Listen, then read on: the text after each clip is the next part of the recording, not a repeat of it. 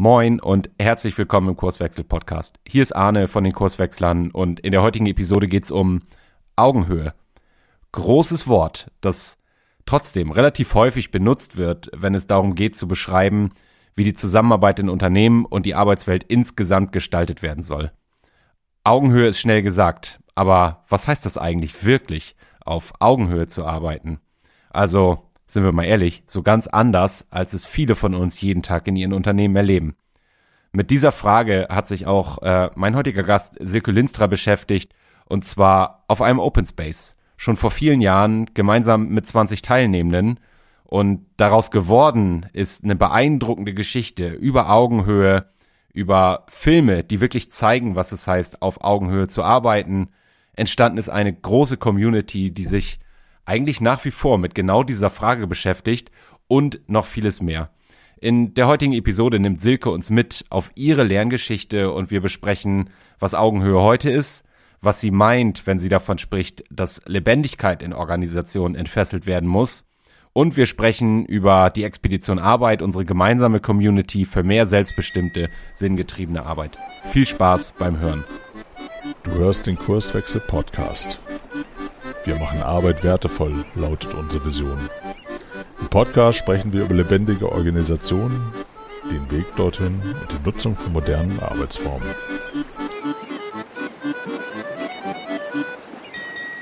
Liebe Silke, ich freue mich sehr, dass du da bist, dass du Ja gesagt hast zu, als ich dich gefragt habe, hast du nicht Lust mal zu uns in den Kurswechsel-Podcast zu kommen, äh, um äh, über all das, was du äh, in den letzten Jahren erlebt, gemacht und getan hast, zu berichten, weil da steckt, glaube ich, ganz viel drin und ich hoffe sehr, dass wir es in die Zeit kriegen. Aber herzlich willkommen. Danke dir, Arne. Freue mich auch. Danke für die Einladung. Fangen wir mal an, wie äh, eigentlich immer, wenn wir Gäste bei uns haben. Ähm, erzähl doch mal, wer bist du eigentlich? Also wer, wer ist Silke Lönstra? Was tust du so? Was bewegt dich? Ui, große Frage. Wer bist du? Ne? Ich äh, antworte mal mit dem, wer, wer bin ich so in diesem grob beruflichen Kontext mal überwiegend. Ähm, ich glaube, angesprochen hast du mich hier auch mit der Rolle, dass ich eine der Gründerinnen von Augenhöhe bin. Ähm, seinerzeit gestartet als Filmprojekte. Wir kommen, glaube ich, noch darauf, was da noch alles äh, inzwischen draus geworden ist. Und mich treibt schon lange um dass ich denke, das mit der Arbeitswelt, das müsste irgendwie mal ein bisschen anders gehen, als ich das kennengelernt habe. Wir haben ja gerade festgestellt, wir haben eine Gemeinsamkeit, wir haben beide mal an einer Sparkasse gelernt. Also bei mir ist das über 30 Jahre her, das mag ich langsam nicht mehr sagen. Ähm, habe dann BWL studiert, bin im großen Pharmakonzern gelandet und das war alles nicht schlecht. Überhaupt nichts madig machen oder so. Und gleichzeitig dachte ich doch immer, aber irgendwas ist hier, was nicht richtig passt. Und ich bin dem erst viel, viel, viel später auf die Spur bekommen, gekommen, was das so, was da so beitragen könnte, auch was dieses andere sein könnte. Und als ich das gefunden hatte, hat mich das halt immer losgelassen. Und ähm, wenn du mich fragst, wofür ich arbeite, dann sage ich, ich möchte meinen Kindern eine andere Arbeitswelt hinterlassen, als ich sie selbst vorfand. Jetzt wird langsam die Zeit kurz. Meine Tochter macht dieses Jahr Abitur. Äh, mein Sohn ist in der achten Klasse, also viel Zeit zum äh, Bodenbereiten ist nicht mehr, aber ich habe das Gefühl, es ist auch echt viel passiert in den letzten zehn Jahren in dieser Arbeitswelt. Nicht, dass wir nichts mehr zu tun hätten, aber ähm, da ist einiges passiert. Und darauf habe ich echt, echt Bock. Und das treibt mich in meinem beruflichen Tun um. Und dann kann ich schon wieder nicht mehr trennen. Das ist auch nicht nur berufliches Tun. Denn ich beschäftige mich auch damit, welche Auswirkungen hat das eigentlich, wie wir Zusammenarbeit zum Beispiel organisieren in Unternehmen auf unser gesellschaftliches Miteinander. Das ist ja nicht trennbar letztendlich. Wir machen zu viel Erfahrung in der Berufswelt, als dass wir die als Bürgerinnen und Bürger dann irgendwie wieder ablegen und dann ganz anders handeln. Und in diesem Ganzen äh, bewege ich mich bin mit Leib und Seele Hamburgerin. Also wenn ich jetzt noch mal was erzähle, was nicht so beruflich ist, ich bin echt Muschelschubserin. Ich brauche den Norden, ich brauche das Meer. Ich war letzte Woche in St. Peter-Ording, als es gestürmt hat. Das ist mein, mein Element. Ich, ganz viele Gemeinsamkeiten greife ich einfach mal, um, um einzuleiten. Ich überlege gerade, mit welcher ich anfange. Vielleicht mal mit ähm, der Situation, die wir teilen. Ähm, dieses latente Gefühl von, da stimmt irgendwas nicht. Mhm. Ne, obwohl bei mir war es eigentlich ganz genauso. Es war alles in Ordnung. Es war, ich, ich hatte, einen, hatte auch einen guten Job irgendwie. Das, das war okay, aber irgendwie hatte ich das Gefühl, dass die nächsten 45, 50 Jahre, mhm. weiß ich nicht, ob es nee. das, so, ob's das mhm. so sein kann. Und dann, ähm, so war es zumindest bei mir, bin ich irgendwie auf dieses, ähm, das geht auch anders gestoßen, indem ich mal was gelesen habe. Mich würde interessieren, wie bist du denn so auf dieses, äh, dieses andere gekommen, mit dem du dich jetzt ja mhm. viele Jahre schon befasst? Ah, gute Frage.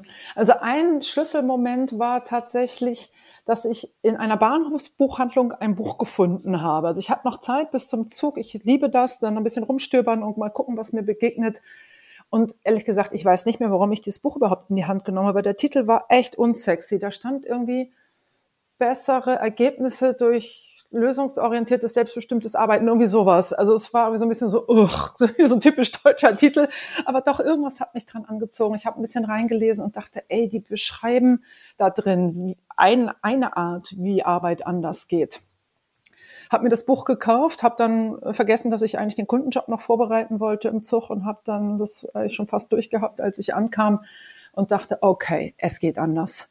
Und das war eine der, einer der Schlüsselmomente, der dann dazu geführt hat, dass wir, ich glaube, das war 2011, habe ich mit zwei Kolleginnen eine Veranstaltung organisiert und da habe ich einen Lars Vollmer kennengelernt, einen der Gründer von Intrinsify, der kam als Zusch also als Teilnehmer quasi. Äh, wir haben uns da kennengelernt und dann dachte ich, ah, da sind noch mehr. Ich, ich bin ja gar nicht alleine völlig bekloppt. Das habe ich nämlich ganz lange gedacht. Ich passe da nicht hin. Ich ne, mit mir ist irgendwas falsch. Ich habe zwar eine, echt ein gutes Abi gemacht und ein gutes Studium und so, aber irgendwie tauge ich dann doch nicht für die Arbeitswelt. Also so, ein, so eine Selbstkonstruktion hatte ich am Start, weil ich mich immer irgendwie so ein bisschen unwohl gefühlt habe in meiner Haut. Und dann hatte ich Leute gefunden, äh, denen das ähnlich ging und die nicht, nicht nur dieses Unwohlsein teilten, sondern auch diese ganz klare Idee und nennt es jetzt mal Vision.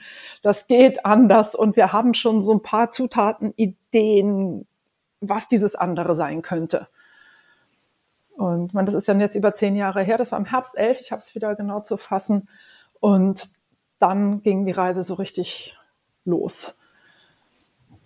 Ja, ähm, mir ging es da auch sehr, sehr ähnlich. Ähm, also ich, ich habe auch ganz, ganz viel gelesen, mhm, ähm, was mir schon irgendwie geholfen hat äh, zu verstehen, wo so mein, mein ungutes Gefühl herkam ähm, und, und was da schräg ist. Und ähnlich wie du das beschreibst, hatte ich auch das Gefühl, ja, aber bin ich da jetzt mit ganz alleine?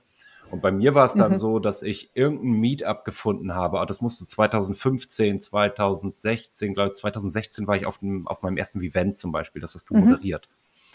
Oh. Ähm, in Bremen? Und, und, nee, in Hamburg. In Hamburg, okay. Wir waren bei Unilever, glaube Unilever, ich. Das, Hafen ist ein ganz eine. schickes mhm. Gebäude mhm. und so. Und das war, also ich hatte so ein paar Meetups vorher, wo ich mal so raus aus meinen Buchdeckeln gekommen bin und schon ähnliches, genau wie du das beschreibst. Ich bin nicht ganz alleine. Und dann kam für mich dieses, dieses Intrinsify-Event mit, ich weiß nicht, 100 Leuten oder sowas. Ja, ja, es waren über 120 oder so. Es war echt große Nummer. Und das war für mich so dieser Startschuss, so wow, das sind echt nicht nur ein paar Spinner, sondern das sind viele. Wenigstens viele ich, Spinner, oder? Ja, ja, und, und, und jetzt will ich auch was machen. Also das hat mhm. in mir irgendwie so diesen, äh, diesen Handlungsantrieb auch, auch ausgelöst. Und ähm, eine ähnliche Geschichte, wenn ich das mal so einleiten darf. Ähm, hat ja auch, da auch vielleicht ist das sehr groß, wenn ich sage, dein, dein Leben geprägt, zumindest in den letzten Jahren, nämlich das Thema Augenhöhe. Ja. Und ich kenne ja, ja die Vorgeschichte, die äh, in einem ähnlichen Kontext entstanden ist. Vielleicht magst du da mal ein bisschen Einblick geben. Wie kam es zu Augenhöhe, so nach dieser, nach deiner Vorgeschichte? Wie kam es zur Augenhöhe? Es kam zur Augenhöhe im November 2013 auf einem Vivent von Intrinsify wo wir eigentlich eine Session aufgerufen hatten, also ist ja so angelehnt an Open Space im Format, ähm, wollten ein Manifest schreiben über die Arbeit im 21. Jahrhundert, so ein bisschen inspiriert vom ähm, agilen Manifest. Mhm. Also wir glauben mehr an das als an das und so auch überhaupt nichts zu verdammen und wir waren da irgendwie dran und merkten, oh, wir kriegen das schlecht in Worte gefasst. Also, und wir waren 15, 20 Leute, die in dieser Session saßen. Ne? Wir haben dann äh, geredet und diskutiert, ein paar Sachen aufgeschrieben. Und irgendjemand fragte dann, kann man das eigentlich sehen? Das, was wir meinen, wenn wir reden von Arbeit im 21. Jahrhundert, Zusammenarbeit im 21. Jahrhundert, kann man das sehen? dann war ein Moment still und meinten einige, ja, wahrscheinlich kann man das irgendwie sehen, wenn man, äh, wenn es da ist. Also gibt ein Erlebnis. Ja, wenn man es sehen kann, kann man es filmen. Und dann war gerade der Film erschienen, Work Hard, Play Hard. Ich weiß nicht, ob du den äh, seinerzeit ja. gesehen hast. Mhm. Ähm, großartiger Film und ich bin rausgegangen und war echt bedrückt und dachte, scheiße, wenn das so ist, dann ist das ja einfach nur, Entschuldigung für meine Ausdrucksweise, Kacke und aber keine Idee, wie kann es denn anders gehen? Ja? Also nur so ein, ach, boah, das ist aber doof, wenn das so ist. Und dann war schnell klar, okay, wenn man sehen kann, kann man es filmen. Wollen wir das nicht machen? Und wenn wir das machen, dann machen wir das so, dass wir zeigen, was gelingt und nicht das zeigen, was nicht gelingt, weil das wissen wir eigentlich alle. Also das, das mhm. Jammern kriegen wir alle gut miteinander hin. Nur das, wo sind denn schon die Ansätze, wie es anders geht? Das macht doch Mut.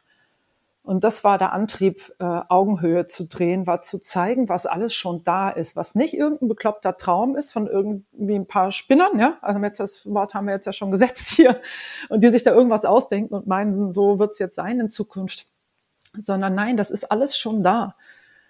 Und zwar nicht nur in ein paar hippen IT-Buden, bei denen haben wir nicht gedreht. Wir kennen tolle äh, Unternehmen in dem Umfeld IT, IT-Beratung und die haben wir konsequent nicht genommen, weil wir dachten, dann, dann geht's gleich wieder los. Ja, ja, das geht bei denen. Das ist ja auch so eine hippe junge Bude und so. Ja, mhm. Nein, wir waren im Bauhauptgewerbe. Wir waren in einer Klinik. Wir waren in einem, bei einem Getränkevertrieb. Also äh, ne, bei so bodenständig Business, nicht äh, nicht Hochglanz, nicht äh, schick irgendwie. Äh, und wir haben in Konzernen Ecken aufgespürt, wo es auch anders funktioniert. Das werden Unilever erwähnt, die waren ja dabei und die, das Werk in Buxtehude, das fasziniert mich immer noch. Ich glaube, das ist auch einfach anders als der Rest von diesem Konzern und da sind Dinge möglich, die, wo es lohnt hinzugucken. Vielleicht noch, äh, mir ging es fast ein bisschen zu schnell. Also, äh, das sagt da, man mir da, nach. Immer fünf Gedanken ja, in einem Satz. Frag gerne nach. Nee, weil was ich so besonders finde, ist, ähm, da hat jetzt diese Session auf dem Open Space stattgefunden. Ja. Wo diese paar Spinner, ich greife das nochmal, gesagt haben, Mensch, lass uns doch mal zeigen, wie es auch anders geht. Ja. Äh, ich habe es jetzt so verstanden, als Kontrast zu diesem Work Hard, Play Hard. Ich habe da nur noch dieses unsägliche Vorstellungsgespräch. Ja, das ist mir auch sehr, das Gefühl kann ich noch wachrufen. Ja. ja. Im, im, im, Kopf. Jetzt äh, darf ich vielleicht ja mal die Frage stellen, wart ihr professionelle Filmemacher? Hattet ihr Ahnung davon, wie das geht? Du hast jetzt gleich ein paar Unternehmen genannt. So, das klang ja jetzt für mich so, wenn ich mal ein bisschen provokant bin, als wäre das alles schon fertig gewesen und wir noch nee, umsetzen müssen. Nee, überhaupt nicht, Arne. Also zwischen, also, zwischen ein paar Spinnern und äh, einem tollen Film ist ja, ja, was passiert. Ja, da ist was passiert. Ähm, da ist vor allem passiert, dass fünf Leute aus dieser Session, als das Event eigentlich schon rum war und alle am Rumwuseln waren und aufgeräumt haben und sich verabschiedet haben und so, da immer noch saßen oder wieder, saß, glaube wieder sogar. Wir, äh, ne, es waren andere Sessions inzwischen und wir hockten da dann zusammen und sagt, ey, das mit dieser Idee da vorhin, machen wir jetzt, oder? Also das war natürlich der erste Schritt und dann kann man ja immer noch sagen, wenn jetzt in der Euphorie von so einer Veranstaltung fünf Leute sagen, das machen wir jetzt, muss da ja immer noch nichts draus werden. Mhm. Ähm, und dann sind wir aber direkt dran geblieben und haben uns gleich die Woche drauf wieder verabredet und die Woche danach nochmal und haben das weiter überlegt. Und dann sagte einer, ich habe eine Idee, welche Firma wir anschreiben können. Die hatte er für seine Diplomarbeit eh gerade angesprochen. Er fragt die mal. Hm? Das tat er. Und dann war erst so die Reaktion, ach nee, und soll denn das gucken? Und ach, wissen wir, na, weiß nicht. Aber schick mal ein Konzept. Und jetzt äh, wiss, weißt du wie ich, wenn jemand sagt, schick mal ein Konzept, das heißt, ich will dir nicht gleich Nein sagen, aber ja. ne, so. äh, ich, ne, das war dann in dem Fall aber tatsächlich anders. Es war ja alles kurz vor Weihnachten. Wir haben dann über Weihnachten ein Konzept geschrieben, haben das mal aufgeschrieben, was wir uns gedacht haben, haben es Anfang Januar verschickt mit der ganz klaren Idee, da kommt nichts oder da kommt nee, danke, ne? So.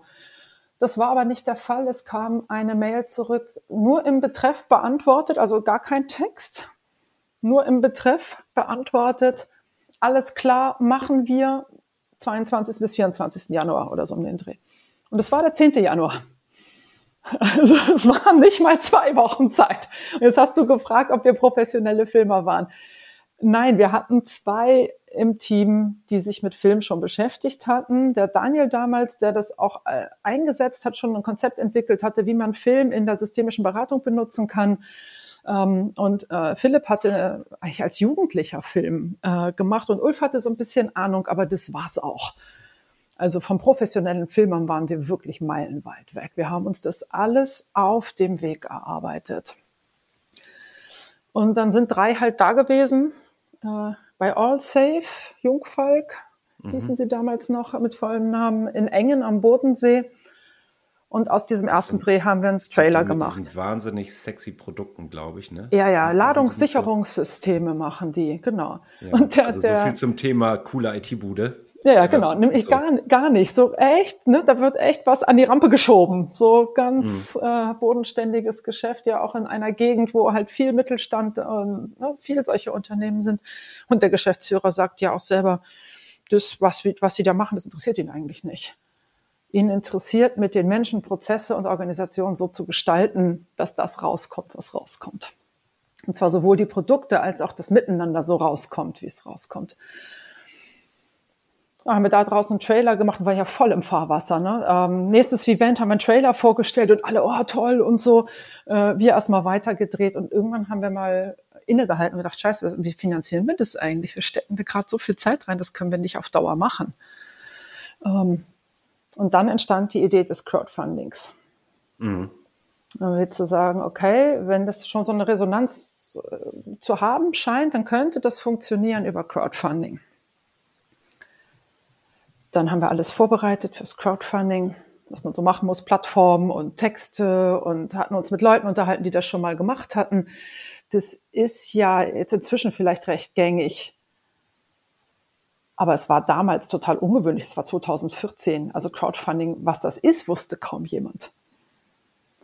Und ne, das hatten wir alles vorbereitet. Und dann haben wir wochenlang diese Kampagne nicht online geschaltet. Es war eigentlich alles fertig. Wir waren genügend informiert. Wir hatten verstanden, dass man Social Media ein bisschen, dass man Marketing dazu machen müsste und so. Und dass das eigentlich eins der interessanten Dinge ist am äh, Crowdfunding, dass du quasi ja durch die Kampagne auch schon dein Produkt bekannt machst oder das, was du davor hast. Und dann äh, hatten wir einen Teamcall. Ich kann mich in diesem Moment noch erinnern, wo ich immer zu den vier Kollegen gesagt habe, sag mal, was hindert uns? Wofür machen wir das gerade, dass wir das nicht online schalten? Wofür ist das gut? Und dann kam relativ schnell raus, das ist dafür gut, dass wir, wenn wir es nicht online schalten, glauben können, dass es funktionieren wird und dass uns niemand beweisen wird, dass es nicht funktioniert. Weil wenn wir es nicht tun, dann äh, kann das ja, ne, kann uns das auch keiner kaputt machen und wir können nicht feststellen, dass es äh, doch nicht so toll ist mit der Resonanz, dass äh, die äh, 30, 40, 50, die das auch im Viven toll fanden, leider auch die einzigen gewesen wären oder so. Und als wir das klar hatten, dass wir, ich sage es mal ganz rundheraus, heraus, einfach Angst hatten, mhm. dass diese diese Idee, an die wir uns ja, an der wir uns so gefreut haben, äh, irgendwie dadurch stirbt, dass ganz schnöde klar ist, das interessiert eigentlich niemanden. Dann haben wir gesagt, okay, dann müssen wir das jetzt mit der Angst irgendwie machen. Damals, glaube ich, noch nicht so formuliert. Also den Satz finde ich einfach immer wieder sehr, äh, sehr fein zu sagen, ich gehe den Weg mit der Angst, nicht ohne sie. Die muss nicht weg, die haben wir auch nicht weggekriegt. Ähm, aber wir sind dann ne, den Schritt gegangen, haben das online geschaltet und nach dem ersten Wochenende waren 8000 Euro in der Kampagne. Nach vier Tagen. Und dann war erstmal großes Ausatmen. Ich okay, scheinbar hat es Resonanz. ja, gutes, gutes Gefühl auch, ne? Ich, ich, ich finde das, ich, ich finde es sehr spannend, dies, was du sagst. Äh, wir gehen mit der Angst, also wir kriegen die Angst nicht weg. Ähm, wenn, vielleicht kommen wir da später noch hin. Mhm. Ähm, was, was können wir denn lernen eigentlich von, von der Geschichte, über die wir gerade sprechen, auch für Organisationen, mhm. ähm, für Unternehmen, ähm, um es mal konkreter zu machen. Und dieses, ähm, wir haben ein Problem erkannt und wir haben eigentlich auch eine Idee, nicht nur eigentlich, wir haben eine Idee. Mhm wie wir daran wollen. Und trotzdem passiert nichts. Das ist ja ein Muster, was sich an, an ganz vielen Ecken in, in Unternehmen, ja, Organisationen, ja. in der Gesellschaft immer wieder zeigt. Total. Ja. Und dieses, wir machen das jetzt und wir stellen uns dahin und gucken, ist das resonanzfähig auch auf die Gefahr hin, so würde ich es mal formulieren, dass unsere kleine bunte Blase platzt. Ja, und das ist ein schwieriger Moment gewesen, ne? Äh, weil mhm. wenn wir uns das nicht getraut hätten, dann äh, wird es wahrscheinlich heute keinen einzigen Augenhöhe-Film geben. Aber es ist auch zu wenig, einfach zu sagen, na, da musst dich halt trauen. So einfach geht's nicht. Das kannst du nicht entscheiden quasi, dass du dich jetzt trauen musst. Ne, sondern das passiert durch etwas. Und da war auch, waren wir auch, wir fünf als Team wichtig. Äh, wo jeder das ein bisschen anders empfunden hat und gesagt, okay, was brauchst du, damit es jetzt geht und ne, was können wir miteinander und glaube, wir hatten dann sogar irgendwie so ein Ding zu sagen, was machen wir, wenn das wirklich an die Wand fährt. Hm. Und dann war es relativ schnell. Also ich weiß noch, das hat Lars mich dann ein paar Monate später auch gefragt. Kurz vor der Premiere hat er mich das gefragt, wiederum auf einem Vivent. Eine Gründer von Intrinsify, ne, der Lars Vollmer, sagte, Silke, was machst du, wenn das Ding floppt? Ja, das zeichnet sich schon ab, große Premiere, da kommen 400 Leute nach Hamburg, um diesen Film zu gucken. Und, und was machen wir, wenn das, äh, wenn die da hinterher alle stehen und sagen, was ist denn das für ein Scheiß, ja? Also könnte einpacken. Wie gesagt, Lars, das wäre natürlich überhaupt kein schöner Moment. Das würde mich auch treffen. Und ich weiß, ich habe jetzt schon so viel gelernt. In diesem Jahr war das da ungefähr. Das nimmt mir keiner mehr, egal ob der Film funktioniert oder nicht funktioniert. Mhm. Es war natürlich schön, dass das nicht so passiert ist, sondern dass die Resonanz dann war, wie sie war. Ähm, ich kann dir nicht sagen, was passiert wäre, wenn das nicht so gewesen wäre, wie sehr mich das auch getroffen hätte. Äh, und äh, wie viel Mühe es mich gekostet hätte, wieder aufzustehen. Aber in dem Moment, wo er mich das fragte, war für mich ganz klar, ich habe hier schon so viel gelernt, ist alles gut. Und das ist übrigens etwas, was wir sehr beobachten, immer und immer wieder. Die gemachten Erfahrungen in einem Unternehmen, in einem Experiment zum Beispiel, sind viel wichtiger als das, was dabei rauskommt. Ja, dieses, dieses Lernen, Scheitern. Also wenn ich es denn Scheitern nennen möchte. Über, ja, wenn du es überhaupt so nennen willst. Aber das, was wir erfahren haben im Miteinander, was wir gelernt haben über unser System und so weiter, das ist viel wichtiger als das, was eigentlich an ein Ergebnis, an neuer Struktur, an irgendwas möglicherweise dabei rauskommt. Mhm. Weil dabei jetzt, eine Prozessqualität entsteht. Jetzt, jetzt, hast du aber ja gerade schon gesagt, wir würden heute wahrscheinlich über ein anderes Thema sprechen. Ähm, wenn das so passiert wäre, dass das Ding gegen die Wand gefahren wäre. Wahrscheinlich. Und, und ich, ich finde, ähm, wir haben da eben im, in unserem kurzen Vorgespräch äh, drüber gesprochen. Ihr habt ja nicht einfach ein Kino gebucht und einen Film gezeigt, sondern mit, äh, jetzt ist es so meine Interpretation, aus der Idee heraus, wie Augenhöhe geboren ist, habt ihr Augenhöhe in die Welt getragen. Ja. Wenn ich es mal so formulieren darf. Ja. Vielleicht erzählst du mal, was war das für eine Premiere? Was war das für eine Veranstaltung? Also was relativ früh auch als Idee aufkam, war, wir machen den Film eben nicht Kinofilm lang. Also diese 90, 100 bis 120 Minuten, sondern wir machen einen Film, der kürzer ist und sorgen dafür, dass hinterher ein Dialog darüber stattfindet. Also was sonst vielleicht in der Kneipe stattfindet, ne, dies und was hat, ne, was war, was hat der Film ne, bei dir ausgelöst und so, dass wir das ein Stück im Raum halten und dem auch einen Rahmen geben, weil wir dachten, da, darum geht's dann eigentlich, dass Leute anfangen, das zu vernetzen, zu übersetzen äh, auf ihre eigenen Erfahrungen. Und insofern haben wir auch kein Kino gebucht. Mhm. Abgesehen davon, dass wir uns das nicht hätten leisten können. Äh, sind wir gewesen im Museum der Arbeit. Das ist schon wieder so eine Geschichte in der Geschichte. Dass wir ans Museum der Arbeit geraten sind, ist entstanden, weil ich die Museumsdirektorin auf einer Grillparty von Xing zufällig kennengelernt habe. Und ne, der Film war im Entstehen, es war schon klar, dass mit den Kinos, das werden wir uns nicht leisten können. Und das passt auch nicht zu der Idee mit dem Raum und hinterher drüber reden und so. Und in Himmelsnamen, wo kriegst du einen Raum her? Und da dachten wir noch so für 100 Leute, wenn es gut läuft. Mhm. Und wir kamen ins Gespräch, ich habe das erzählt und dann sagte die Rita Müller, ach, ich glaube, ich habe eine Idee, wir haben sogar zwei große Räume, die jeweils 200 Leute fassen. Und gesagt, ja, einer reicht locker. Ne? Ja, war nicht so. Wir hatten dann beide Räume. Wir haben ja eine Doppelpremiere gefeiert in zwei Räumen übereinander, die äh, ne, direkt in einem Gebäude äh, vernetzt, haben uns da was ausgedacht. Und diese fast 400 Menschen waren nach dem Film im Dialog.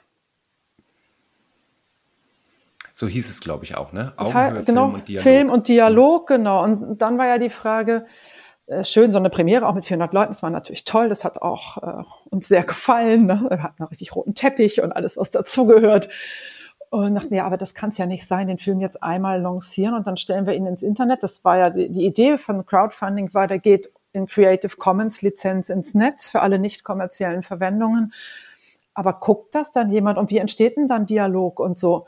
Und dann haben wir uns was ausgedacht, eine äh, Film- und Dialogkampagne zu machen. Und zwar nicht zentral gesteuert von uns, sondern Leuten da draußen überall, ähm, zu sagen, wenn ihr diesen Film zeigen wollt, und das ist eine nicht kommerzielle Verwendung, ne? also in, äh, in, das ist in so verschiedenen Orten gelaufen, in, in äh, Business-Clubs und so weiter. Die haben keine ein, keinen Eintritt genommen, da hat keiner was dran verdient, die haben einfach die Leute zusammengebracht. Äh, hunderte dieser Veranstaltungen, von denen wir, glaube ich, nicht mehr von allen wissen. Wir hatten dann auch so eine Karte, wo man das eintragen konnte und so ein bisschen sehen konnte. Und so entstand die, diese Film- und Dialogkampagne aus der Community heraus. Das haben wir nicht gemacht. Es entstanden sogar Übersetzungen der Filme aus der Community heraus. Also die hm, Untertitelungen cool. auf Englisch, ich glaube, es gibt noch Flämisch beim ersten Film und es gab auch sogar eine französische Fassung bei dem ersten. Die anderen sind nachher noch auf Englisch gemacht. Das ist alles aus der Community entstanden. Das hat keiner von uns äh, angestoßen, gemacht, beauftragt, irgendwas, sondern mhm. das ist gewachsen. Und ich, ich glaube, ich, ich weiß nicht, dass, wie, wie du das siehst, aber dass das der Erfolg von Augenhöhe ist, zumindest wenn ich da so von außen drauf gucke, dass ja dieses, und das Thema teilen wir beide bis heute ja Dialog.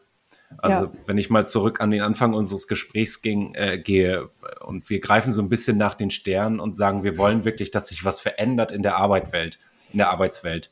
Dann geht das äh, bei all der Komplexität und der Veränderungen, die gerade stattfinden, nur über Diskurs aus meiner Sicht, nur darüber, dass wir darüber sprechen, dass wir, ja. um nochmal ein großes Wort zu benutzen, Visionen haben und, und denen äh, nachlaufen äh, mit der Leidenschaft und es ist ja mehr oder weniger, nee, es ist nicht weniger. Es ist eine, es ist eine echte Erfolgsgeschichte geworden. Es ist ja nicht bei einem Film geblieben, mm -mm. sondern es ist ja um Augenhöhe herum. Du hast schon gerade die Community angesprochen, eine Community entstanden, weitere ja. Filme, noch ein, ja. noch ein weiteres Thema. Ähm, das wäre wahrscheinlich viel zu viel, um das heute alles hier unterzubringen. Aber vielleicht gibst du mal einen Einblick. Was, was ist Augenhöhe heute?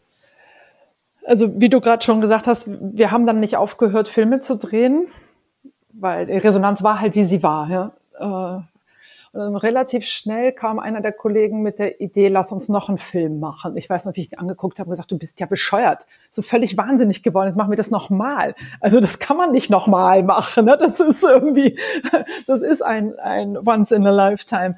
Ähm, aber er hat sich durchgesetzt äh, und äh, wir haben dann tatsächlich den zweiten Film gedreht, Augenhöhe Wege haben noch in weiteren Unternehmen Beispiele gefunden, was alles schon möglich ist.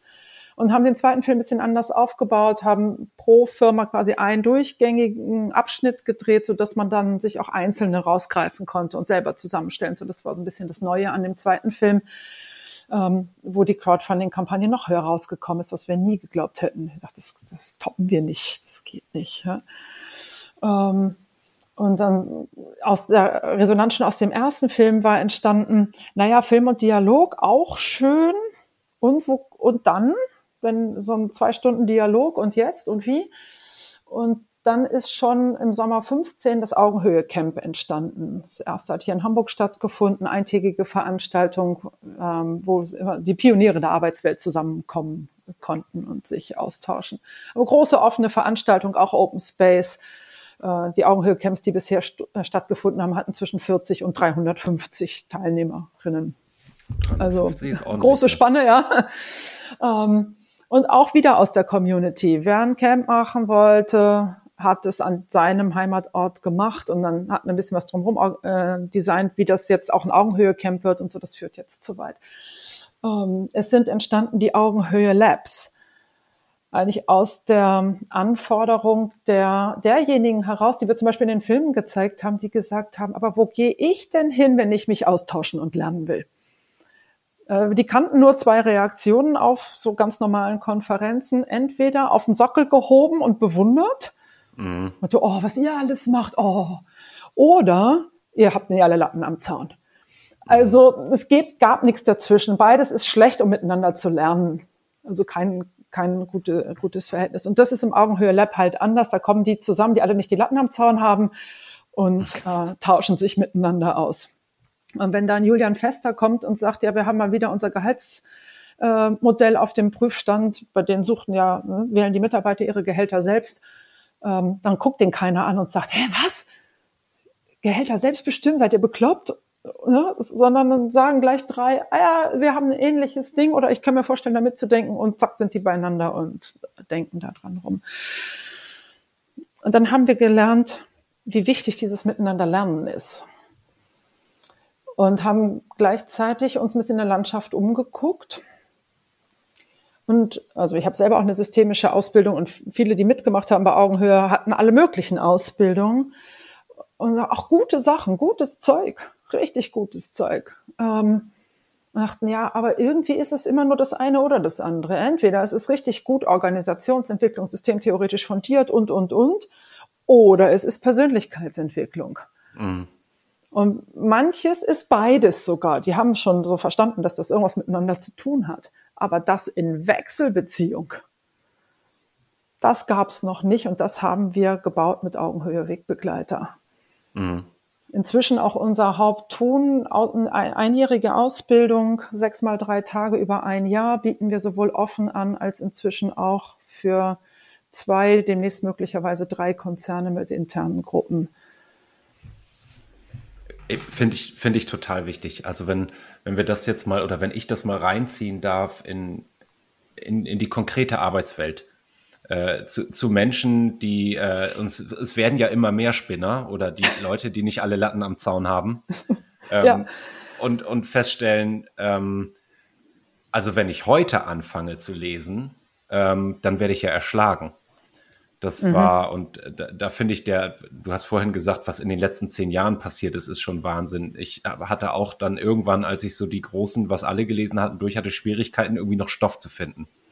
Äh, heute ist das völlig anders. Ja. Ähm, wie wie kriege ich denn das sortiert? Ich bin jetzt Mensch im Unternehmen und habe das Gefühl, es muss doch irgendwie anders gehen. Mhm. Auch, auch bei uns. Und äh, hier liegen so viele Potenziale, die wir nicht ausschöpfen.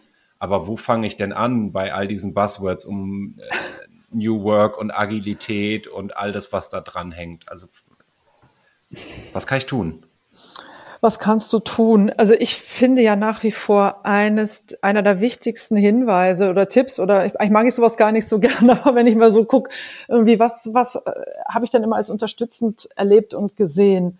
Äh, Gibt es ein paar Dinge, aber was immer wieder herausragend war für mich, ist vielleicht auch meine Art zu gucken, ist Gemeinschaft bilden. Eine Gemeinschaft finden von Leuten. Wir haben das jetzt beide auch geschildert. Ne? Wir haben da irgendwie Gemeinschaften gefunden, wo wir irgendwie zumindest dachten, dass wir nicht alleine spinnen. Und das ist eine mega wichtige Funktion weil ich fühle mich doch völlig falsch und aus diesem Falschfühlen soll ich eine Veränderung anstoßen?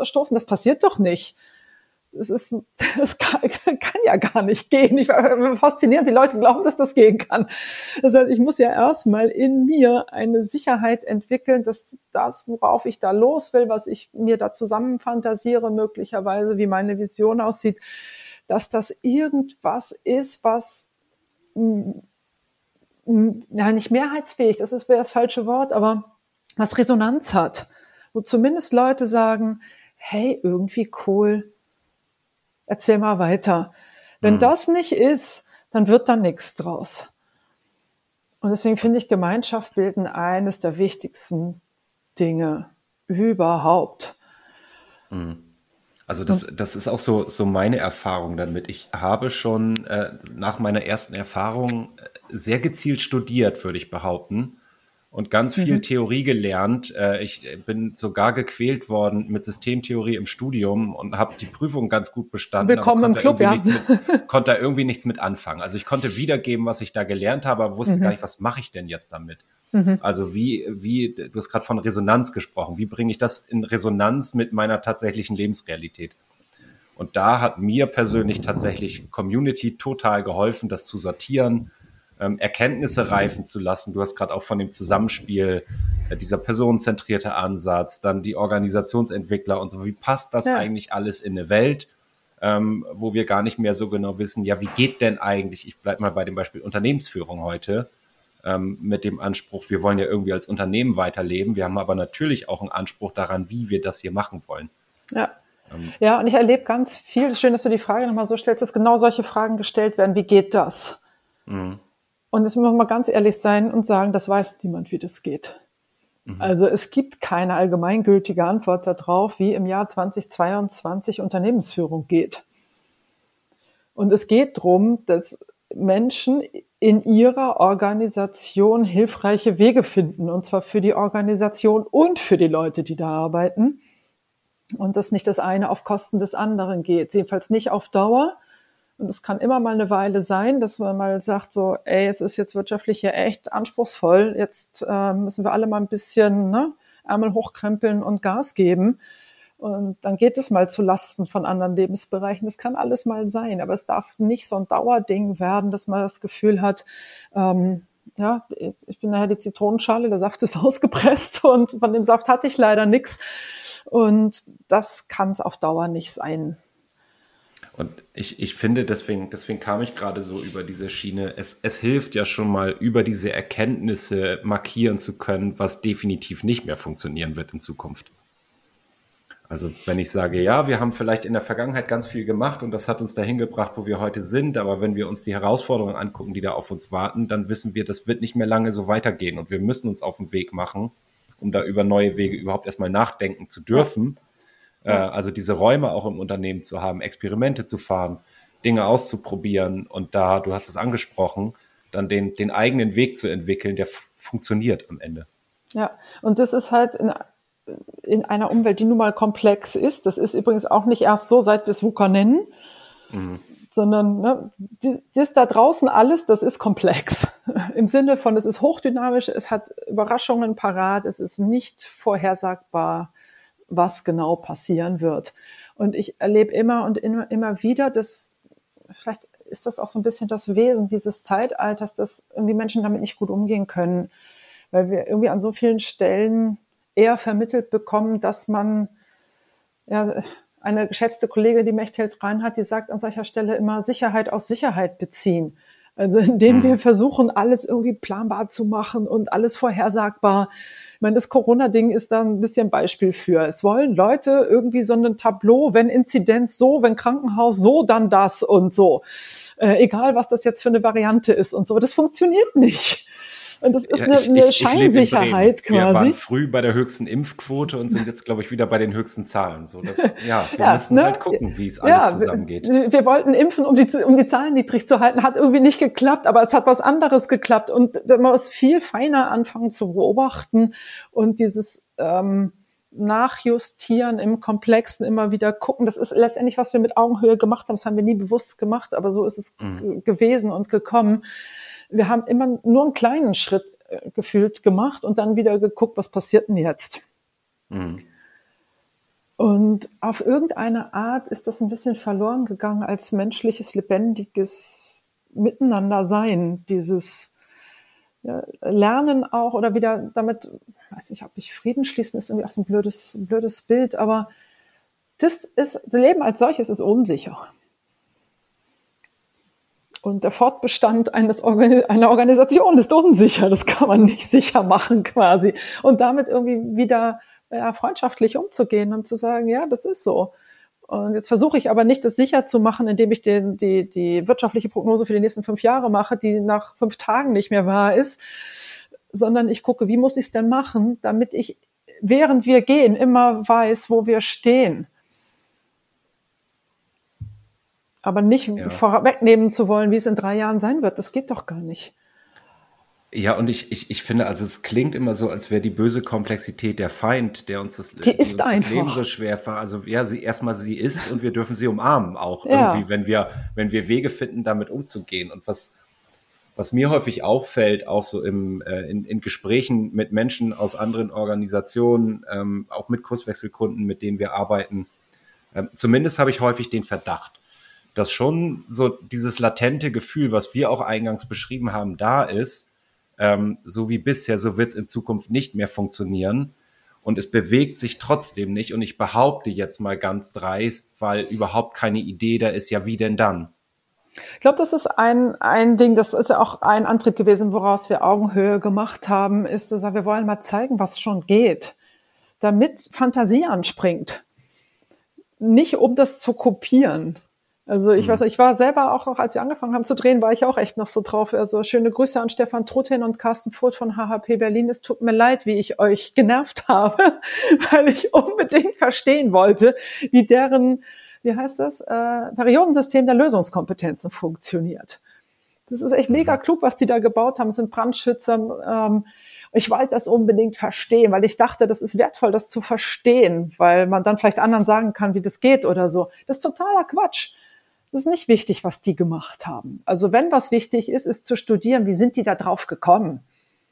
Ja. Wie haben das, sie das gestaltet, diese, auf so eine Idee zu kommen?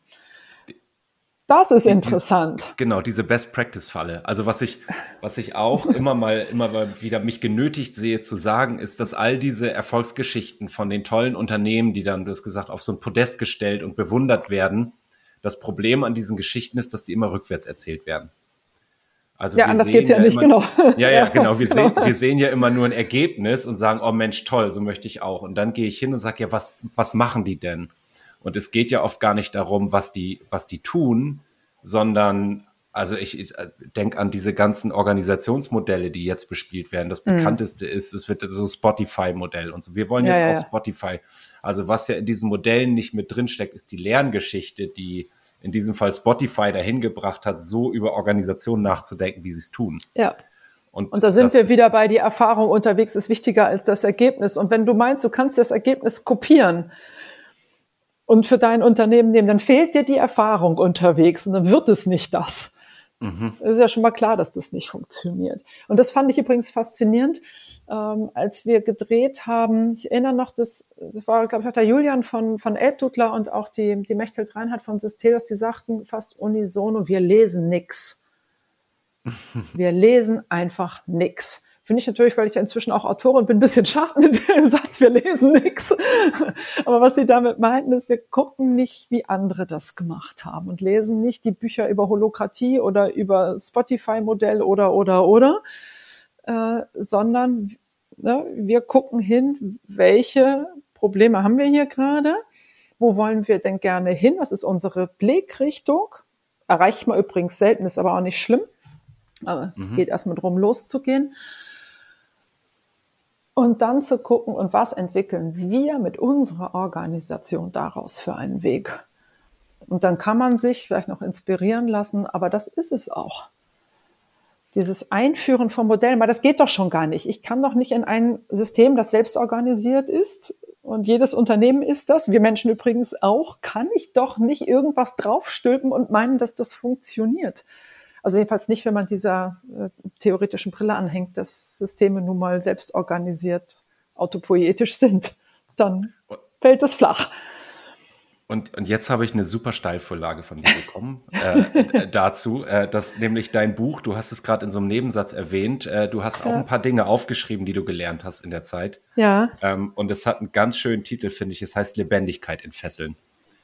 Ich finde das so schön, weil da aus meiner Sicht eine Haltung drin steckt, die sagt, ich muss nämlich nichts reintun in Unternehmen. Musst du nicht. Ich brauche nicht das, dieses Modell und so weiter, sondern es, mhm. es liegt da vielleicht in vielen Unternehmen begraben unter ganz viel, äh, heute würde ich sagen, äh, Management-Unsinn, der nicht mehr in die Zeit passt.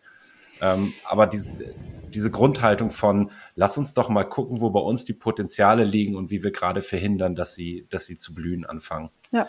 Ähm, und dann auch noch auf das, was es verhindert, wohlwollend zu gucken und zu sagen, das, was wir da entwickelt haben, ob es irgendwelche Performance-Management-Systeme. Ich kriege ja schon fast Pickel, wenn ich sowas sage. Und gleichzeitig ist es ja ein Versuch, mit einem, mit einer Herausforderung, mit einem Problem umzugehen in der Organisation.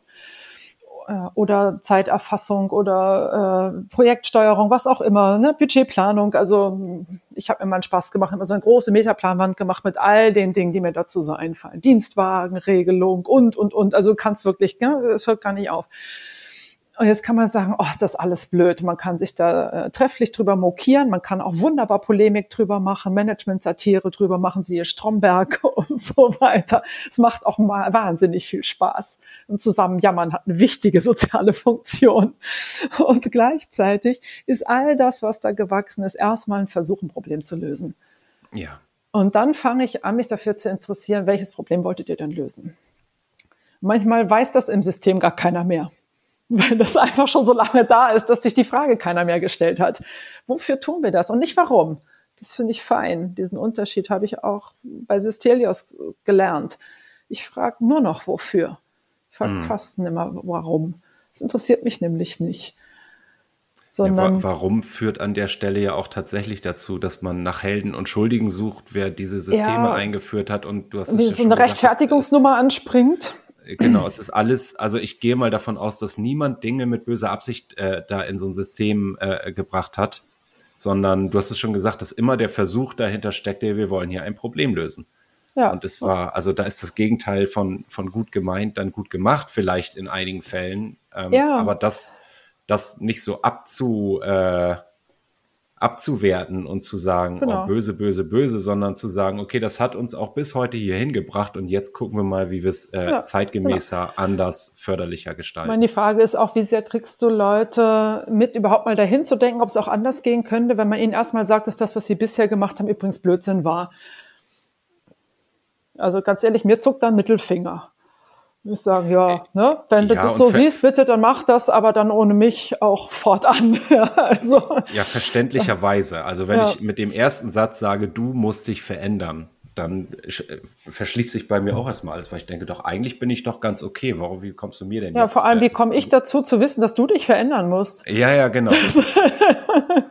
mein klar, also ich renne mit Visionen über diese Arbeitswelt unterwegs und du hast dieses äh, Wort Lebendigkeit benutzt, möge sie, möge sie mehr, mehr entfesselt sein. Ich glaube, sie ist da, aber ne, mögen wir noch ein paar Fesseln durchschneiden. Und ich kann dafür leidenschaftlich parteiisch werden. Mhm. Sehr parteiisch. Und ich kann nicht meinen, dass alle das wollen. Und ich bleibe parteiisch. Es muss immer wie beides gehen. Zu sagen, okay, da ist es so, da ist es so, was, wer, wer braucht was? Und nur, dass ihr es wisst, sage ich auch immer potenziellen Kunden, ne, nur, dass ihr es wisst, wenn ihr mit der Leunstra irgendwas zusammen macht, wenn ihr die für einen Vortrag einkauft oder für ein Beratungsmandat, seid euch gewahr, die ist parteiisch. Die ist parteiisch für entfesselte Lebendigkeit. Das mhm. steht auf dem Beipackzettel. Mhm. Den muss man bitte gelesen haben, weil sonst wird das mit uns nicht gut. ja, das, äh, ich, ich würde dieser, dieser Parteich, Parteiigkeit, wie sagt man das denn? Part, äh, Parteilichkeit, das ich? Parteilichkeit, danke. Parteilich sein, ähm, parteiisch sein, ja, wie auch immer. mal unterstellen, dass das ja nicht beliebig ist, sondern da all diese Erkenntnisse, die du machen durftest, dahinter stecken, all die Beobachtungen, diese Lerngeschichte, diese Erfahrung ähm, und die grundsätzliche Überzeugung, das ist im Großen und Ganzen sehr nützlich, wenn wir so über Organisationen nachdenken. Ja, und zwar nützlich im Sinne von hilfreich für die Organisation. Also ich bin gelernte BWLerin und. Jetzt sind wir fast wieder am Anfang von unserem Gespräch. Und äh, Wirtschaftlichkeit zu negieren ist ein grober Fehler. Mhm. Und das ist Grundvoraussetzung. Und ich bin jetzt selber seit äh, sieben Jahren Unternehmerin. Wenn ich nicht dafür sorge, dass der Laden immer genug Kohle hat, dann gibt's uns nicht mehr. Und wenn wir keine gute Leistung für die Kunden bringen und die nicht wiederkommen und nicht äh, unsere Konzernkunden die nächste und die übernächste und die überübernächste Gruppe auch noch kaufen, dann haben wir ein Problem. Dann machen wir keinen Unterschied, der relevant ist und dann gibt's uns nicht mehr. Also der Blick ist wichtig in, äh, zu den Kunden, zur Wirtschaftlichkeit. Der ist essentiell. Aber wenn er sich drauf verengt, vor allem auf Wirtschaftlichkeit, nur immer noch mehr, wenn es geht, noch ein paar Prozente, noch mehr Return on Invest und was man alles für Kennzahlen aufruft, dann mache ich die Erfahrung, dann verabschieden sich Menschen mindestens mal innerlich und sagen, könnt ihr alles machen, aber ehrlich gesagt, mich interessiert es nur randläufig. Ja, und am Ende würde ich sagen, ist auch das ja nur ein Ergebnis von Menschen, die einen geilen Job machen. Also wenn ich, wenn ich nicht ja. in der Lage bin, äh, Probleme zu lösen, äh, wofür ich als Wirtschaftsunternehmen natürlich antrete und ich will damit Geld verdienen, aber und das kickt mich tatsächlich so an, an dieser äh, an diesem Beruf, den ich auch mache, dass, also wenn ich von der tayloristischen Idee komme, Dienst ist Dienst und Schnaps ist Schnaps. Also wir wissen, das ist keine Freude hier, aber ihr kriegt einen guten Lohn, also Zeit gegen Geld. Und wir gucken auf die Probleme, die Unternehmen heute zu lösen haben. Dann ist das, was Menschen in der Arbeit motiviert, ähm, äh, was sie da für sich auch rausziehen können. Eben, ich empfinde mich selbst als wirksam. Ähm, ich bin hier Teil eines größeren Ganzen. Ich merke auch, das, was ich hier tue, ist nicht für die Tonne, sondern da kommt was bei raus, was auch einen Wert schafft. Ähm, sodass all diese komplexen Probleme, wir haben es jetzt mindestens dreimal gesagt, ja nur durch Kreativität, durch Intelligenz und so weiter von Menschen gelöst ja. werden können.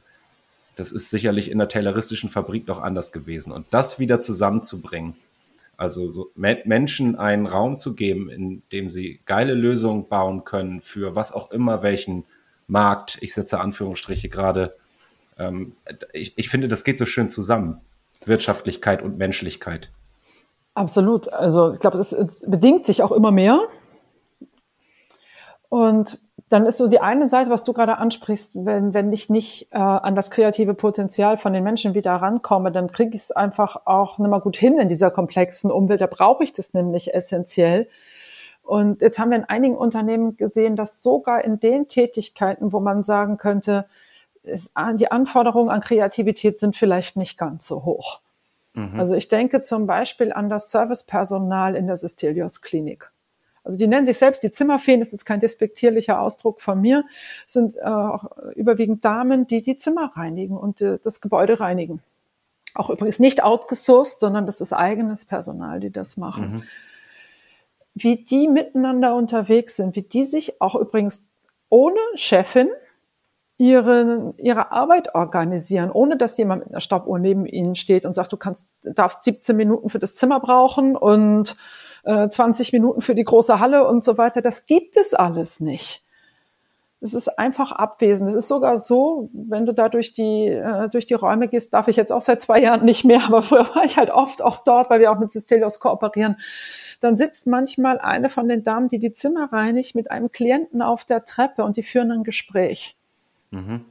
Also mit einem der Kunden der Klinik die ja eigentlich dahin kommen, weil sie mit Therapeuten was zu tun haben wollen, sitzt da mit der Dame, die das Zimmer sauber macht. Und wenn du zwei Stunden später da vorbeigehst, sitzen die da immer noch. Das möchte ich mal irgendwo sonst sehen, dass äh, ne, sag mal, Reinigungspersonal, dass die zwei Stunden Zeit in Anführungszeichen haben, da mit jemandem zu quatschen. Und das ist da nicht nur geduldet, das ist sogar ausdrücklich erwünscht. Und dann sieht die eine sagte, naja, wir sind sowas wie das therapeutische Bodenpersonal. Das ist ja, das ist ja schön.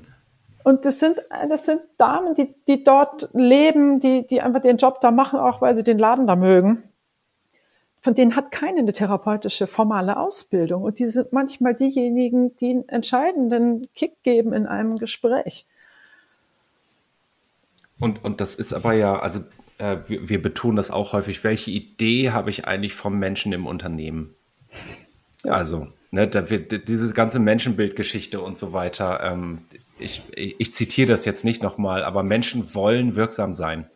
Menschen wollen ja. einen guten Job machen und äh, da die Möglichkeit. Da kann man von ausgehen.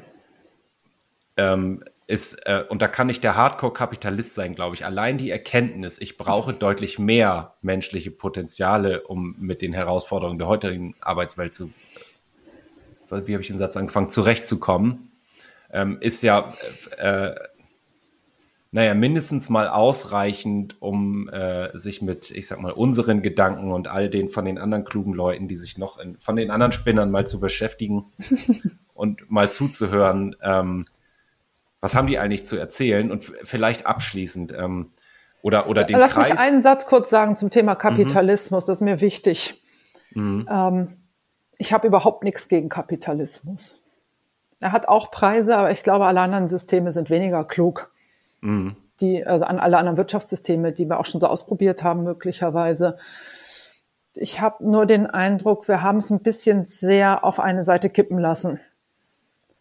Also, dass die Orientierung an Gewinnen, äh, hohen Gewinnen, äh, Reichtumsanhäufung einfach zu stark geworden ist und dass es Zeit ist für eine Gegenbewegung. Und und das, die heißt nicht irgendwie Kommunismus, Marxismus, sondern die heißt intelligenter Kapitalismus, indem ich äh, vielleicht den Artikel, ich glaube 14 ist es des Grundgesetzes, ist es 14 Eigentum verpflichtet, äh, wieder richtig ernst nehme und sage, was heißt das denn? Wozu verpflichtet denn Eigentum an einem Unternehmen zum Beispiel? Aber also wozu verpflichtet Eigentum an Immobilien, das ist nochmal gerade ein anderer Punkt, aber das sind so zwei Spielfelder, wo ich denke, ey, das ist lohnend, dahin zu gucken, dass mhm. wir, ähm, ich sage mal, nehmen wir mal die Unternehmen, Eigentum an Unternehmen anders denken und anders machen. Und ich gehe da jetzt nicht tiefer drauf ein. Ähm, ich wollte es schon eigentlich seit es Augenhöhe gibt, aber da war ich ein paar Monate zu früh mit den Gedanken. Die Purpose Stiftung hat sich ein paar Monate nach uns gegründet, die ja das Verantwortungseigentum äh, sehr in die Gesellschaft gebracht haben, bis in den Koalitionsvertrag jetzt gebracht haben, dass es so eine Gesellschaftsform geben wird, ähm, die Unternehmertum anders denkt als äh, mit der kapitalistischen Triebfeder, ich bin Gesellschafterin, weil ich gerade die Kohle habe und dann fahre ich die Gewinne ein und verkaufe den Laden mit Gewinn. So, so eine Unternehmerin mag ich nicht mal sein. Äh, also war, waren wir auch de facto nie, aber wir schreiben das jetzt so in die Satzung, dass es auch nie wieder anders gehen kann. Und äh, dieses Eigentum an Unternehmen anders zu denken. Wir sind ja nicht die Einzigen. Es gibt ja schon einige, die so aufgestellt sind.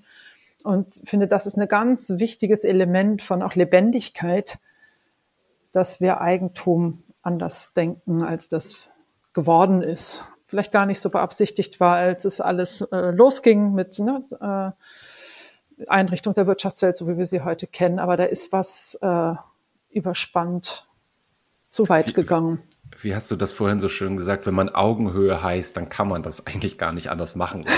das ist eigentlich schon fast ein Widerspruch in sich, ja. Ja. ja. Genau, äh, wo du das ansprichst, ähm, ich gucke gerade mal auf den Tacho, wir sind bei 54 Minuten, das Thema machen wir nicht auf. Wir haben den Achim Hensen mal im Podcast gehabt, das verlinke ich mal. Ja. Ähm, der erzählt ganz viel zu Lohnt sich bestimmt. Idee der, der Purpose-Unternehmung. Ähm, Silke, vielleicht, vielleicht abschließend. Wir haben jetzt beide berichtet von, ich sag mal, unserer Expedition Arbeit. Es gibt noch ganz, ganz viele andere und ähm, auch äh, du wie ich äh, haben wahnsinnig davon profitiert, auf andere Spinner zu treffen. ähm, mittlerweile würde ich die nicht mehr als Spinner titulieren. Also Menschen zu finden, mit denen ich Ideen teilen kann, wo ich auch gemeinsame Initiativen starten kann, wo ich mir Impulse abholen kann und so weiter. Ähm, Jetzt stelle ich mal so ganz doof naiv die Frage, wenn ich jetzt Hörerin dieses Podcast bin und mir die und mich frage, ja, wo finde ich denn mal so eine Community? Wo kann ich da Anschluss finden? Wo kann ich denn meine Expedition Arbeit starten? Ja, jetzt hast du ja schon dreimal das drei Wort Bälle gesagt. auf den Elfmeterpunkt gelegt. Bist ja Psychologe, Priming beherrscht du, ne? Naja, wir haben letztes Jahr ja äh, einen Schritt gemacht, der, der sich so rund anfühlt, ähm, weil ich habe ja vorhin in der Geschichte erzählt, dass Augenhöhe auf einer Veranstaltung von Intrinsify entstanden ist. Dann hat Intrinsify sehr davon profitiert, dass es Augenhöhe gab und wir haben davon profitiert, dass es sie gab. Wir waren immer eng verbunden. Ähm, unsere Communities haben sich großteils überschnitten und mache ich eine ganz lange Geschichte kurz. Äh, letztes Jahr ist die Entscheidung gefallen, dass wir die Community-Arbeit fortan gemeinsam tun werden. Also es gibt nicht die Intrinsify Community und die Augenhöhe Community. Es gibt die mhm. als Unternehmen, als Anbieter von ne, Ausbildung, Beratungsleistung, auch mit unterschiedlichem Schwerpunkt. Also wer Bock hat, guckt sich einfach beides mal an. Und für alle, die sagen, ich möchte einfach auf die anderen Spinner, sage ich jetzt doch nochmal, äh, treffen, äh, die finden bei Expeditionen Arbeit, glaube ich, einen echt tollen Hafen. Mhm. Also, weil da jetzt zusammenkommt auch wirklich verschiedene Denkschulen, sich wirklich auseinandersetzen. Wie gucke ich drauf? Ähm, andere treffen, mit denen ins Gespräch kommen. Und ganz ehrlich, Augenhöhe ist durch sowas entstanden, durch so eine Community. Weil wir ein Zufall, der da war, äh, gegriffen haben. Also Serendipity, ich weiß gar nicht, gibt es das auf Deutsch? Serendipität oder wie heißt es dann? Ähm, die, dieses, ne, greif ihn, wenn er da ist. Das entsteht auch bei solchen zufälligen Begegnungen. Die, ich bin ja nicht damals nach Berlin gefahren mit der Idee, ich komme mit dieser Filmidee nach Hause und schon gar nicht mit der Idee, anderthalb Jahre später gründe ich da drauf ein Unternehmen. Mhm. Nicht im entferntesten. Und sowas zu haben, wo was passieren kann, von dem man noch nicht weiß, ist übrigens auch noch schön zu erleben allein, unabhängig von dem, was inhaltlich passiert. Ich erinnere an eine Teilnehmerin vom Augenhöhe-Camp, das auch im ähnlichen Format unterwegs war. Die saß da abends und so ein bisschen leicht feuchte Augen. Hey, was ist denn mit dir los? Und sagt sie, das war so eine faszinierende Erfahrung zu merken, es, es gibt keine Agenda, es ist nicht festgelegt und was da für eine Kraft entsteht, das hat sie so fasziniert und so berührt. Sie sagte, boah, Wahnsinn. Mhm. Und das, das ist für mich das, was es ausmacht, die, dieses ne, sich durch die Gegend bewegen und mal ein bisschen wach sein und da reden und da reden und irgendwann entsteht was oder nicht, man weiß es nicht. Und deswegen bin ich übrigens auch Präsenzjunkie, weil das passiert nicht in dem Umfang im virtuellen. Es geht schon auch, aber es passiert nicht in dem Umfang und nicht in das der Tiefe. Und dieses Spüren, da ist was und da braut sich eine Energie zusammen, das kriegst du nicht so mit. Ich sehe das ganz genauso. Ich, ich finde auch diese Idee, äh, deswegen habe ich so auch so prominent diese Bühne bereitet, gerade großartig, dass da verschiedene Communities, äh, du hast gesagt, unterschiedliche Denkschulen, äh, eine gewisse, ich bin jetzt äh, da, dabei, dabei ja. seit ich davon weiß, auch eine Ideologiefreiheit bei Anerkennung und Wertschätzung der unterschiedlichsten Perspektiven, die da zusammenkommen.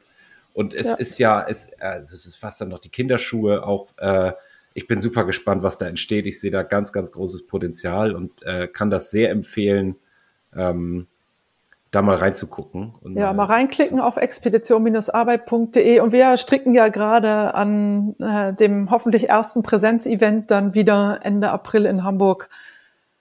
Also wer hier im Norden ist, kann sich das ja schon mal mit Bleistift irgendwo notieren. 29.04. bis 1.05. Da kommen ein paar Leute zusammen. Also ja, so ein paar. Wir, Bekloppte halt. genau, wir gehen mit naiver Hoffnungs, äh, Hoffnung auch mal davon aus, dass das stattfindet. Ja, wir werden merken, wenn doch nicht. Aber jetzt schon wieder davon auszugehen, ach nee, geht bestimmt noch nicht und so, dann können wir es wahrscheinlich noch drei Jahre sein lassen. Ja, wir, wir, wir machen das, bis wir was anderes wissen. Genau. Und wenn wir es zwei Wochen oder eine Woche vorher absagen müssen, verschieben müssen, dann ist das so. Aber wir gehen mal drauf los, oder? Machen wir. Cool. Silke, das wird eine Punktlandung. äh, noch wir, wir, sind ja, wir sind gefühlt noch lange nicht, nicht fertig, aber irgendwie habe ich trotzdem das Gefühl, es ist rund, äh, so für 60 Minuten Podcast. Ganz, ganz herzlichen Dank, dass du dir die Zeit genommen hast. Sehr gerne, hat mir ähm, total Spaß gemacht. Und ich, also, äh, es wird Shownotes geben. Ich hau da mal alles rein. Augen, Augenhöhe, Expedition, Arbeit, ähm, dein Buch, äh, LinkedIn bestimmt, wenn ich darf. Ähm, ja, ja, da bin ich auch unterwegs, kann. ja. Ich bin auch noch also, auf Xing, aber eher LinkedIn, es wird mehr, ja. eher okay, mehr. Also es lohnt sich, in die Shownotes zu gucken. Äh, für heute Knopf dran, Deckel drauf. Bis zum nächsten Mal. Vielen Dank, Silke. Danke dir, Arne. Schön, dass du wieder reingehört hast. Mehr Infos zu uns und diesem Podcast findest du unter www.kurswechsel.jetzt.